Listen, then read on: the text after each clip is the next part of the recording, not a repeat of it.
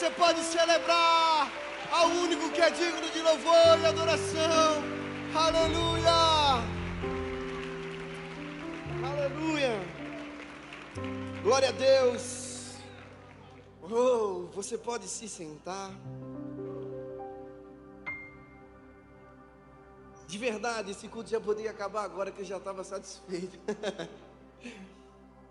Mas, antes disso, eu gostaria que você olhasse para essa pessoa linda e maravilhosa que está do seu lado. Fizesse um coraçãozinho para ela e dissesse assim: Eu já te disse que eu te amo hoje. Diga o quanto ela é linda. Diga o quanto ela é especial. Diga o quanto ela é cheirosa. E se ela não for, profetiza na vida dela agora, meu irmão, em nome de Jesus. Amém ou amém? amém? Glória a Deus. Começou 2021, o melhor ano das nossas vidas. Não, não, não, não. Vou dar outra chance. Começou 2021, o melhor ano das nossas vidas. Yeah! Glória a Deus. Como todo mundo começa o ano animado e querendo ser fitness. É ou não é? Não que eu precise. Mas todo mundo começa o ano querendo ser mais saudável, buscando uma reeducação alimentar. É ou não é? Mas calma aí, essa mensagem não é sobre ser fitness. Mas pensa comigo. Você já parou para pensar que toda vez que você decide fazer uma reeducação alimentar, o quanto é difícil? São anos e anos de práticas alimentares que de uma hora por outra você tem que parar, modificar para ter uma vida mais saudável. Em que você percebe que os anos estão passando e seus quilos também estão aumentando. E que você precisa frequentar uma academia para fortalecer os seus músculos e perder um pezinho para o seu joelho doer menos, a coluna idem, a sua pressão não ficar tão alta. É ou não é? Então você faz o que? Se esforça e rala, porque é muito difícil. Não vem dizer que é fácil, que não é fácil. Então você passa todo um tempo, um ano, buscando, treinando, se reeducando, para que o enviado do Satamoita te ofereça naquele dia no churrasco aquela picanha, acompanhada de um copo de coca gelado com gelo e limão. E você olha para aquela situação e diz: a casa caiu, ó oh Deus, ó oh Pai inefável, me ajuda. E você olha para trás e vê: poxa, todo o meu esforço vai por água abaixo se eu abrir uma sessão. Então você até que segura um pouco, mas acaba que você faz uma pergunta: vale a pena? Nós hoje vamos pegar por o título da pregação de Vale a Pena. E a pergunta é que depois de todo esse sacrifício, vale a pena comer essa picanha? Talvez você não seja tão carnívoro quanto eu, mas deixa eu te falar vocês, mulheres. E se chegassem com uma barra de chocolate? Um pacotinho de biscoito Oreo com quatro chocolatezinhos lá dentro. Saiba que lá tem 400 calorias. O suficiente de uma refeição completa. Talvez você diga assim: Eu sou fitness, pastor. Eu como um pacotinho de 100 gramas de amendoim. Tem 350 calorias lá. E você pode até estar achando isso absurdo, mas no final de semana você senta lá para assistir Netflix com a sua esposa, seu marido ou sua família e coloca um guaraná, Porque se tiver Guaraná também tem que ter pipoca. É ou não é?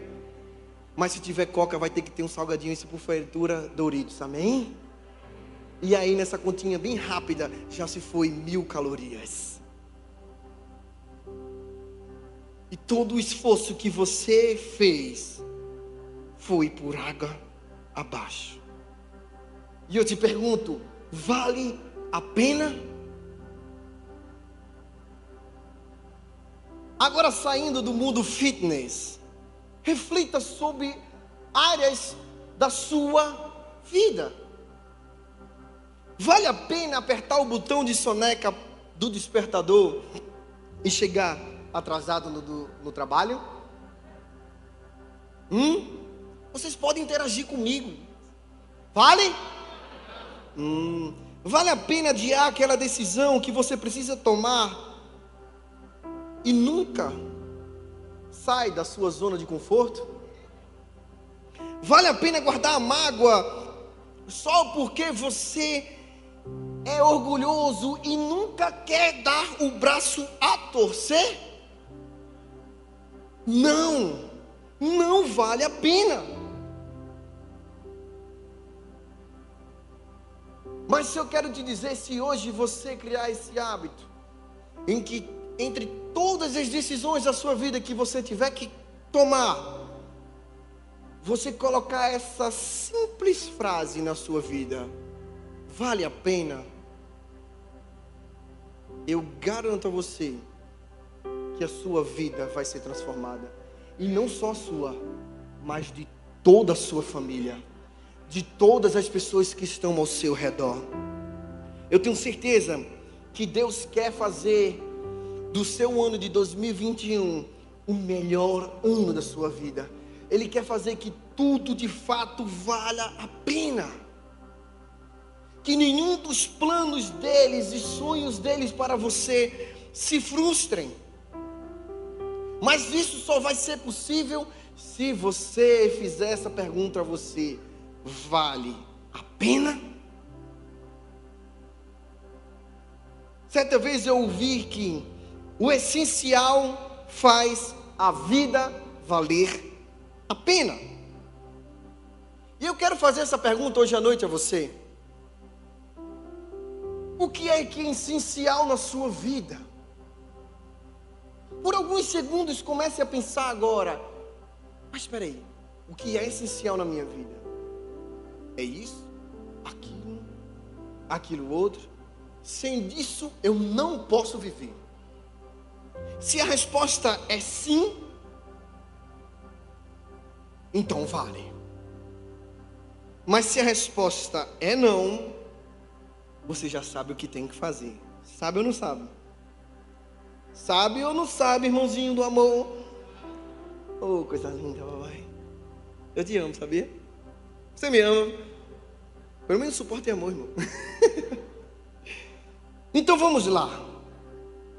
Vamos para três perguntas que precisam ser respondidas hoje. Mas não antes de cada ou não antes de cada atitude durante o nosso ano. Primeira pergunta: vale a pena ficar longe de Deus? Não convenceu não. Ah, tá. Abra sua Bíblia em Gênesis 13, 10 ao 12. Então olhou Ló e viu todo o vale do Jordão, todo ele bem irrigado até Zoar, era como um jardim do Senhor, como a terra do Egito. Isso se deu antes do Senhor destruir a Sodoma e Gomorra. Ló escolheu todo o vale do Jordão. Repita comigo: Ló escolheu todo o vale do Jordão. E partiu em direção ao leste. Assim os dois se separaram. Abraão ficou na terra de Canaã, mas Ló mudou-se seu acampamento para o lugar próximo a Sodoma, entre as cidades do vale. Ló possuía uma tenda, mas nessa tenda não tinha um altar. O que significa que ele não invocava o Senhor pedindo sabedoria em suas decisões. Ao invés de Ló fazer como Abraão, levantar os seus olhos para as estrelas, Ló olhou para o mundo. E deixa eu te dizer uma coisa muito importante. Os olhos veem o que o coração ama. Abraão ou Abraão conseguiu tirar Ló do Egito, mas Ló não tirou o Egito de dentro dele. Talvez você tenha chegado aqui da mesma forma que Ló. Um dia você aceitou Jesus, entregou a sua vida, frequenta a igreja, é uma prova que você está aqui. Mas assim como Ló, você não conseguiu ainda esquecer as coisas do mundo. Você, ao invés de olhar para as estrelas, você ainda consegue olhar para leste e ver aquele campo perto do rio, verde, lindo, igual ao Egito. E de fato isso ainda te atrai. Mas deixa eu te dizer, não vale a pena ficar longe do caminho de Deus. Em hipótese alguma. Nenhum cenário, nenhuma circunstância vale a pena se afastar do propósito de Deus. Não vale a pena viver os nossos sonhos, sabe por quê? Porque os sonhos de Deus vai muito além dos nossos. Vai muito além, de fato, até da sua compreensão. Ló teve uma excelente oportunidade de andar com um homem de Deus, de se tornar um homem de Deus, mas ele escolheu e ele olhou para Sodoma e olhou e disse assim: Epa, aqui é massa, eu quero ficar aqui. Quando partiu a Oriente, deu as costas para Betel, que significa casa de Deus. Ele foi em direção a Ai que significa ruínas. Eu não sei de você, mas eu não queria ir para um lugar chamado Ai. Mas ele escolheu, porque ele achou que ali era seu lugar. Ló partiu e Abraão teve um encontro com o Senhor. E levantando seus olhos, como Deus assim o mandou, viu que Deus tinha para oferecer para ele. Quer ver? Abra em Gênesis 13, 14, 18. Diz o Senhor a Abraão, depois que Ló separou-se dele, veja lá, de onde você está, olhe para o norte, olhe para o sul, para o leste, toda a terra que você está vendo, darei a você. E a sua descendência para sempre. Tornarei a sua descendência tão numerosa como o pó da terra. Se for possível contar o pó da terra, também se poderá contar a sua descendência. Percorra esta terra de alto a baixo, de lado ao outro, porque eu darei a você. Então Abraão mudou-se seu acampamento, passou a viver próximos aos carvalhos de Manre, em Hebron, onde construiu um altar dedicado ao Senhor. Perceba que Ló escolheu um pedaço da terra, enquanto Deus deu a Abraão a terra. Está entendendo porque todas as vezes que você escolhe algo não dá certo? Hum? Inclusive aquela sua namorada cansada, aquele seu namorado que Deus está mandando você terminar porque foi você que escolheu por vontade da carne. É hoje o dia. Pega o telefone e resolve isso. Em nome de Jesus, recebe aí. Seja lá quem for.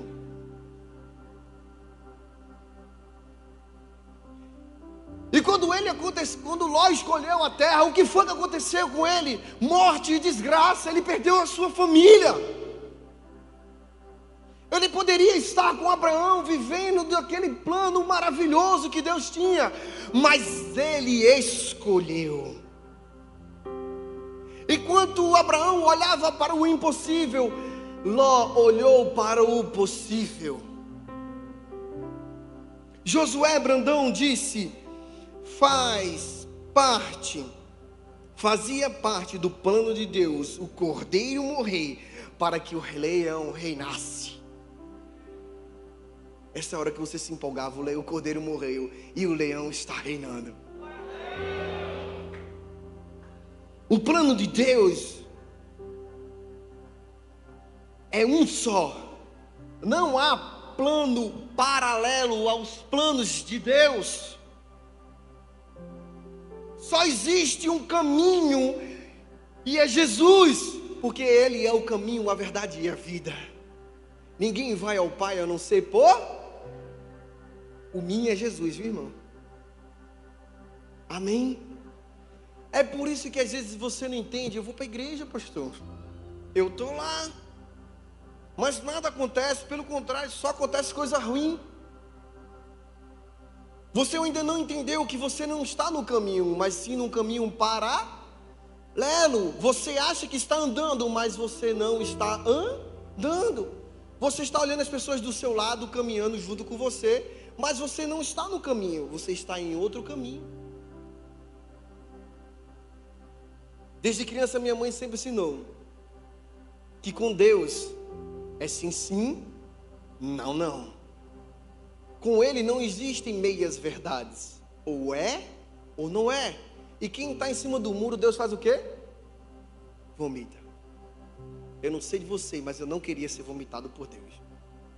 Nem por ninguém, muito menos Ele. Decida andar nos caminhos do Senhor, prosseguindo para o alvo, olhando para o céu. É de lá que vem o nosso socorro. Talvez você está aqui e não consegue entender os planos de Deus. Você olha assim e diz, pastor Gera, é porque o senhor não está sabendo de como está lá em casa. Está tudo complicado. Eu olho para um lado, olho para o outro, não consigo enxergar nada. Eu quero que você passe um. Pare um pouquinho e pense. Quando Jesus morreu, o que garantia que de fato ele ia ressuscitar e nos trazer a vida eterna? Se coloque no lugar, você naquela época, olhando para um lado, olhando para o outro, e dizer: Meu líder o meu Deus morreu. Ele disse que ia ressuscitar, mas até agora não aconteceu. Mas perceba que em meio ao caos, em meio ao improvável, Deus ressuscitou no terceiro dia. E quem quiser pegar, levanta a mão para pegar aí. Pode estar um caos na sua família, pode estar um caos na sua casa, no seu trabalho, Pode parecer impossível para você, mas no terceiro dia vai vir a bênção de Deus na sua vida. É assim que Deus trabalha. Nós precisamos ter fé, nós precisamos acreditar. Só existe um sabotador da sua vida e esse é o diabo. Pare de ser um colaborador. Pare de ajudar ele e escutando todas as vezes que ele diz que você não vai conseguir, você acreditando, meu irmão. Confie nas promessas de Deus. Elas são muito maiores do que qualquer circunstância da sua vida. Ele é fiel para cumprir cada uma das promessas dele na sua vida. E nenhum dos sonhos dele vai se frustrar em o nome de Jesus na sua vida. Olhe para o que Deus prometeu, com fé e esperança. Deixe esse medo de lado, essa insegurança e acredite. Você está aqui, vestido, Comidinha no bucho, se não está agora, quando sair, vai comer e vai pagar o lanche do pastor também. Porque Deus não te deixou faltar nada. Pode não estar tá fácil, mas não tem te faltado. Segundo ponto, segunda pergunta: vale a pena perder a sua família? Vale a pena? Ah, melhorou. Salmos 78, 4 diz: Não o esconderemos dos nossos filhos, contaremos à próxima geração os louváveis feitos do Senhor, o seu poder e as suas maravilhas que fez. Yeah! Nesse versículo tão forte, nós podemos mais uma vez aprender a importância da família. Jesus sempre fala sobre legado, sobre gerações. O plano de Deus não é um plano individual, é um plano familiar. É um plano que nós passamos de geração em geração. Perceba, quando Jesus veio dos céus aqui à terra, ele veio como filho uni, uni, unigênito, ou seja, filho único. Só que quando ele passou seus 33 anos e morreu numa cruz e foi assunto aos céus, ele subiu como filho primor, primogênito de de quê? De muitos. Jesus veio aqui com o propósito de estabelecer família, de nos fazer irmãos, herdeiros e co-herdeiros com eles no céu, e assim nos dar vida eterna. Essa é a hora que você surta, meu irmão. É quando você entende que você é herdeiro, que você faz parte da família de Deus. É quando o diabo se levanta na sua vida e fala assim: ó, eu sou filhinho de papai. Olha para mim e chora. Você não é pequeno, Deus te fez para vencer. Deus te fez para constituir família aqui na terra. Amém? O grande problema das pessoas é que hoje em dia elas têm deixado a sua família como prioridade. Como você vai ensinar sobre Jesus para as próximas gerações e para seus filhos e netos, se você troca ele por qualquer coisa, em qualquer esquina, pelo seu trabalho, pelo seu egoísmo, pelas suas obrigações urgentes, pelos seus amigos, e sim pela igreja. Quantos de nós temos assumido, às vezes, dentro do ministério, aqui dentro da igreja, três, quatro, cinco ministérios, trabalhando para lá e para cá, mas você não tem cinco minutos para conversar com seu filho. E quando você chega em casa, o que é que você faz? Você liga o celular, bota lá no, play, no YouTube, pai, menino, assista aí para me deixar um pouquinho em paz. Depois vai reclamar para o pastor Gera assumir a bomba. Meu filho está com drogas. Meu filho está na prostituição. Me ajuda, pastor Gera. Quer luz, meu irmão? Abraça o poste. Em o nome de Jesus, quer solução do problema da sua família. Você é a solução do problema. Você é a solução do problema da sua família. Não é ninguém não, é você que Deus vai usar.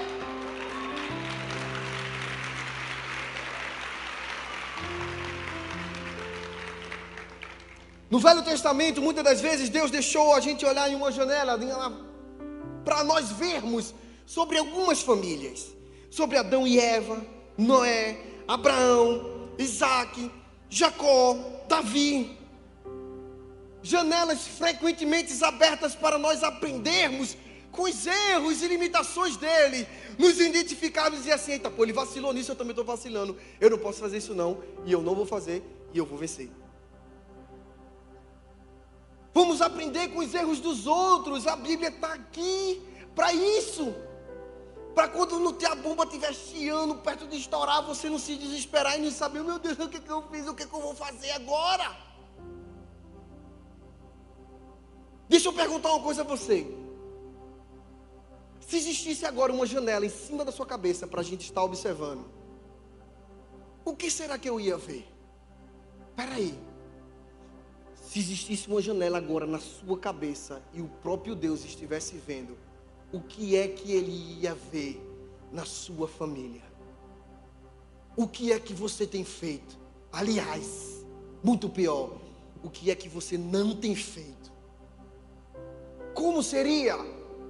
Qual seria a sua melhor desculpa para Deus?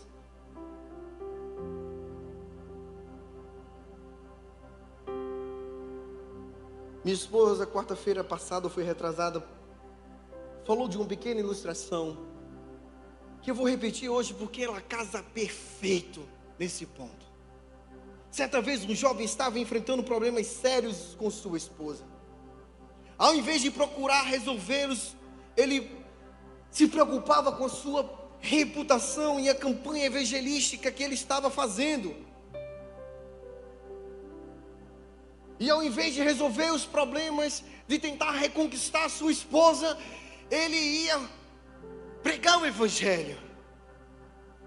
Certa vez ele entrou em seu quarto e começou a orar a Deus. Ia contar dos seus feitos, ia contar dos seus planos ministeriais para Deus. Então Deus dirigiu a palavra a ele com uma pergunta: como posso lhe confiar a minha noiva se você não está sabendo cuidar da sua?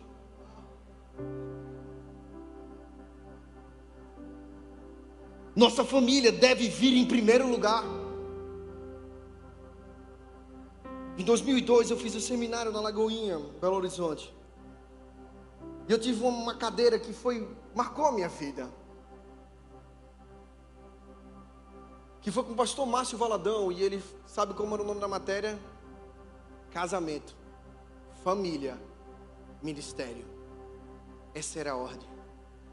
Primeiro o casamento, depois a família e depois o ministério. Sabe por quê? Porque o seu primeiro campo missionário é a sua casa. Seu primeiro campo missionário é seu filho, sua esposa, seu marido, sua sogra seu cunhado, folgado, mas é seu cunhado. São as pessoas que moram e convivem com você.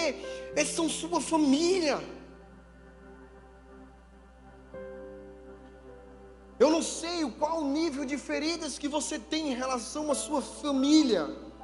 Não sei qual o nível de atribulação que você tem enfrentado na sua família. Mas deixa eu te dizer uma coisa: tratamento para doença é remédio e não maquiagem. Para de fingir que está tudo bem e que sua família é perfeita e que nada está acontecendo, que tudo está às mil maravilhas e que você faz quase parte da família real. Nós sabemos que não é bem assim. Não adianta fingir que não está acontecendo nada. Sabe, se você tem um problema com alguém, resolva.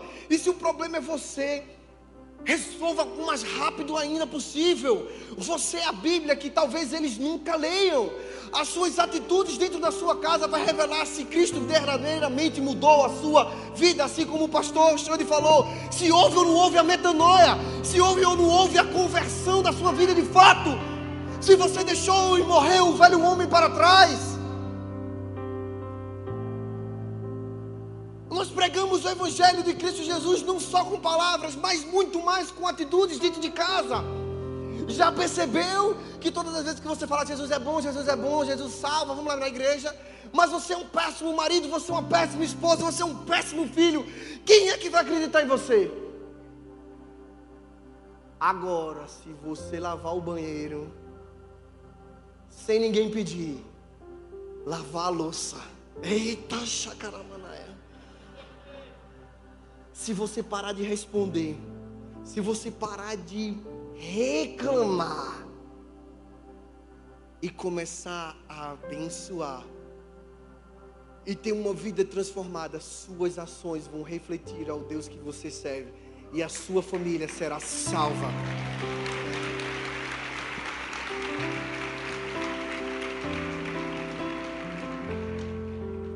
Você não está aqui ouvindo essa palavra em vão. Deus te trouxe aqui para de fato você começar o ano com os dois pés. Essa conversa de pé direito, esquerdo não é com Deus, não, é com os dois pés. Porque eu não sei de você, né? mas eu sempre falo aqui no Connect: a gente não entra, a gente invade. Ninguém invade com o pé, a gente só invade com voador e é com os dois pés. Amém ou não amém?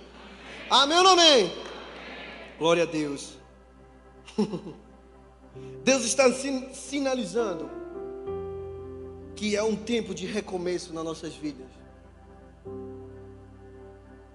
Precisamos começar esse ano da forma correta, amando e cuidando das nossas famílias. Leon Tolstói diz: a verdadeira felicidade está na sua própria casa, entre as alegrias da sua família. Martinho Lutero fala: a família é fonte de, da prosperidade e da desgraça dos povos. Entenda uma coisa: família é bênção, mas família também é desafio. Ninguém falou que seria fácil, mas família é lugar onde nós somos tratados, família é lugar onde a gente é amado e acolhido. É difícil estar muitas das vezes na nossa casa, mas esse é o nosso primeiro campo missionário. O que, que adianta você abrir a boca para Deus o mundo, fazer campanha, vender rifa para dizer assim: eu quero ir para o sertão, eu quero ir para a África pregar o Evangelho, mas nunca falou do Evangelho para sua família, muito menos para o teu vizinho, porque ele sabe o endemoniado que você é, que quebra tudo e faz aquilo acontecer e quer pagar de gatão segurando a Bíblia. Opa aí. Hum, Deus está vendo, viu? Vacila, papai.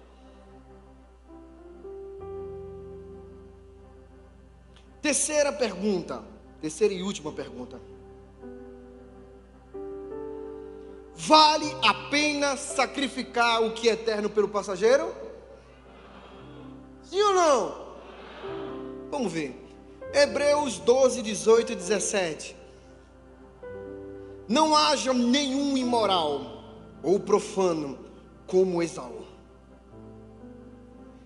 que por uma única refeição vendeu os seus direitos de herança como filho mais velho.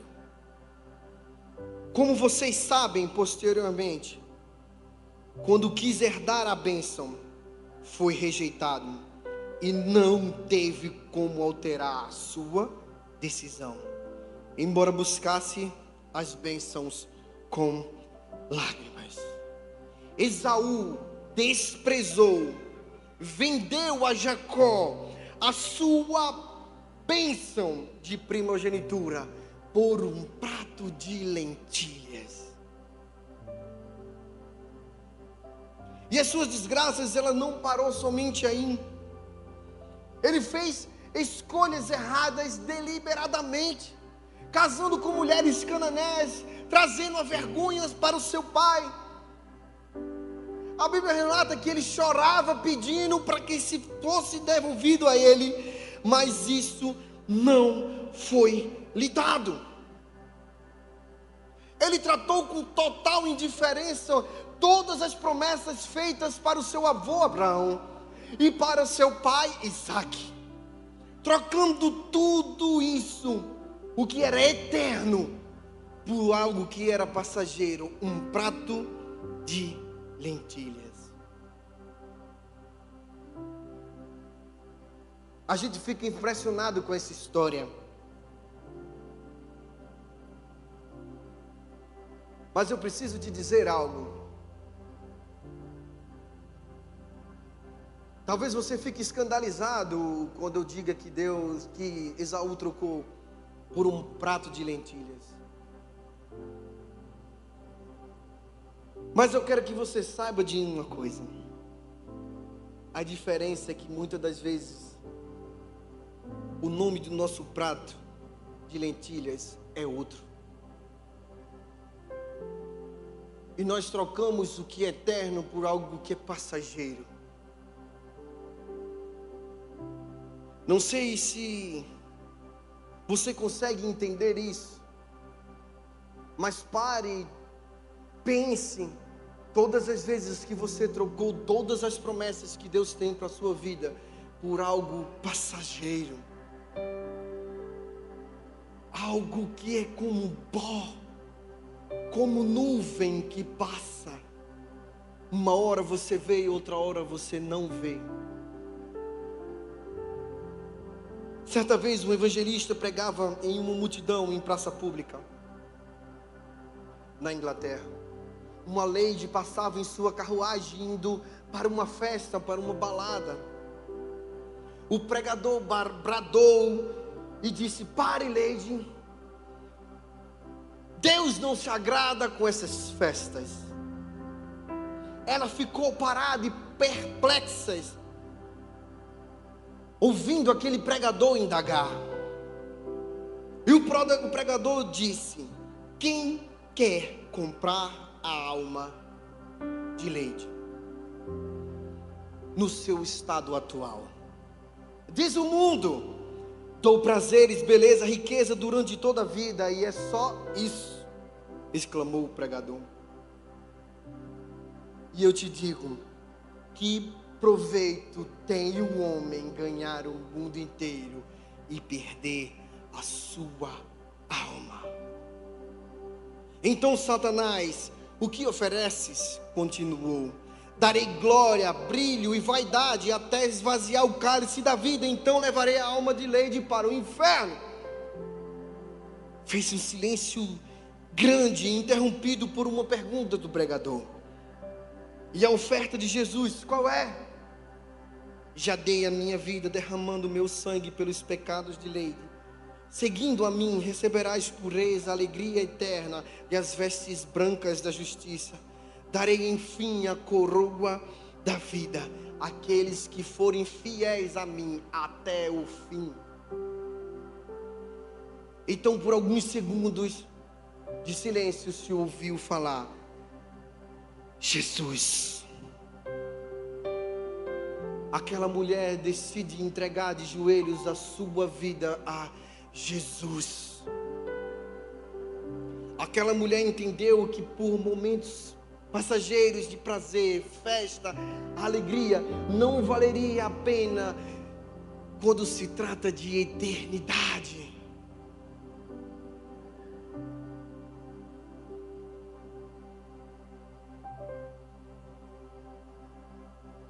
Deixa eu te falar uma coisa que talvez possa te incomodar.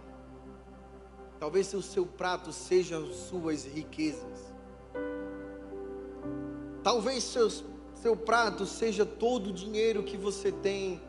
Deixa eu te dizer uma coisa: esse dinheiro não vai te acompanhar até o caixão. Talvez até dê para colocar ele lá dentro, mas de nada vai valer. Talvez você está aqui e seu prato de lentilha é a prostituição. Deixa eu te falar uma coisa. Na lei de Newton ninguém escapa, nem da lei do tempo. Um dia tudo vai cair. E você só vai ter memórias e nada mais de um tempo que se passou. Você vai olhar para um lado, não vai ter família, não vai ter amigos.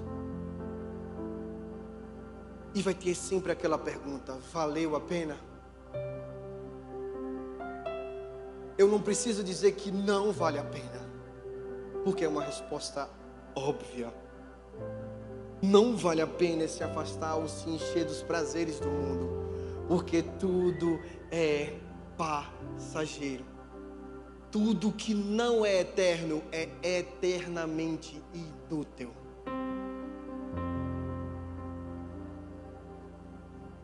Somente Jesus tem o poder de resgatar a liberdade e libertar das garras do diabo. Somente Jesus tem o poder de escrever o nosso nome no livro da vida. Somente Jesus pode abrir as portas da eternidade e convidar a mim e a você para estar com Ele por toda a eternidade. Não existe outro caminho.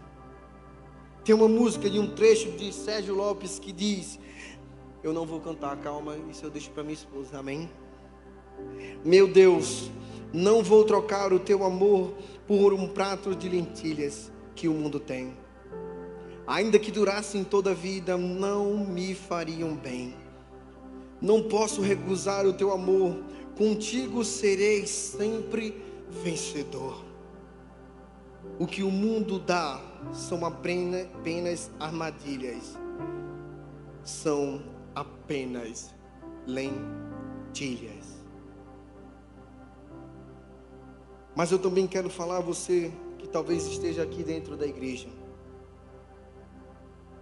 envolvido com serviço, envolvido em uma célula, em algum ministério.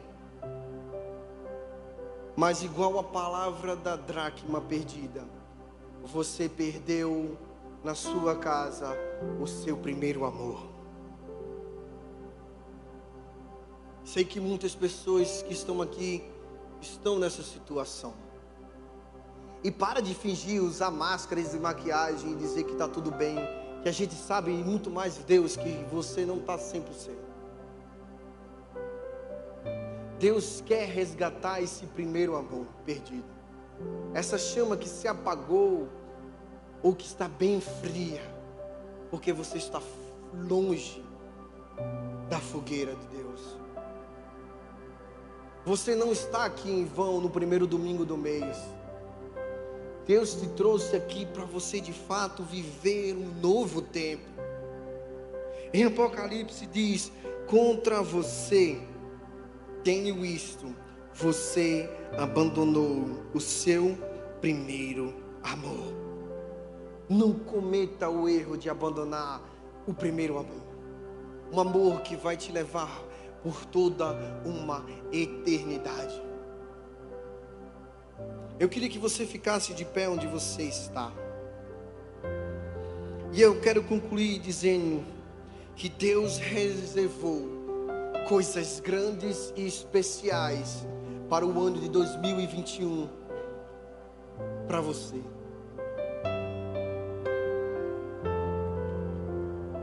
Não somente para você, mas para toda a sua família.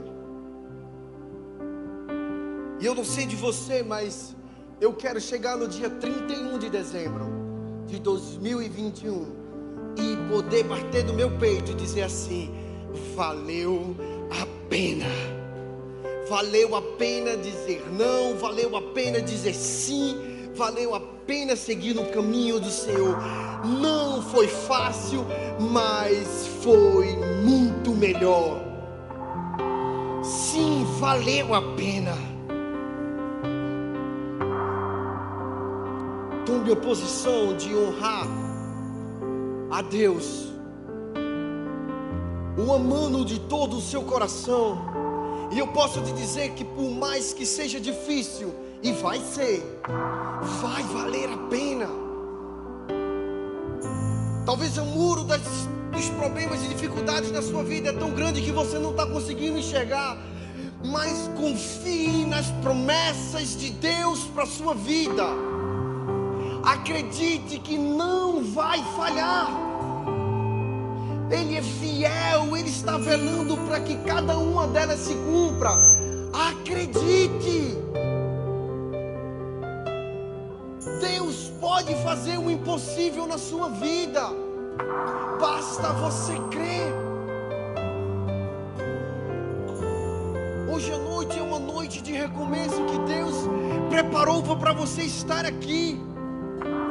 Aproveite para acertar as contas com Ele, alinhar o seu caminho, deixar de ter um caminho paralelo e seguir o único caminho que é Jesus.